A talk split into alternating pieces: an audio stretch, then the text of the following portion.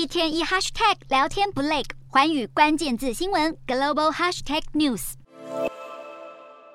昏暗的地窖永不见天日，一间间恐怖的酷刑室，连乌军士兵看了都不寒而栗。不难看出，这是一座俄军占领期间用来虐待关押者的酷刑中心。不过，这里关的并不是政治犯或战俘，而是战火中最无辜受害者——儿童。更深入的走进去，地板上散落着瓦砾碎片，景象残破不堪。画面中满是污秽的狭小隔间，被俄军士兵称为“儿童牢房”。调查人员表示，被关押的儿童每两天只能喝一次水，还不一定能分到食物。俄军士兵在折磨这些小孩的同时，还不断告诉他们已经被父母抛弃，借此施加心理压力。这一座儿童牢房位于乌军近期收复的赫尔松市境内。调查人员表示，目前为止已经在乌军收复地发现十处俄罗斯专门用来折磨关押人士的设施，其中有四处就位于赫尔松市区，而且牢房环境最为恶劣。根据统计，目前已经有将近一点二万名乌克兰儿童被带往俄罗斯，其中有将近九千人是被强行扶走。对此，俄方始终否认逮捕或虐待平民的指控。就在国际人权团体揭露越来越多俄军残忍暴行之际，美国国防部当地时间十五日宣布，美军将在德国驻扎基地扩大训练乌国部队，预计每个月训练至少五百名乌军士兵返国参与反攻行动，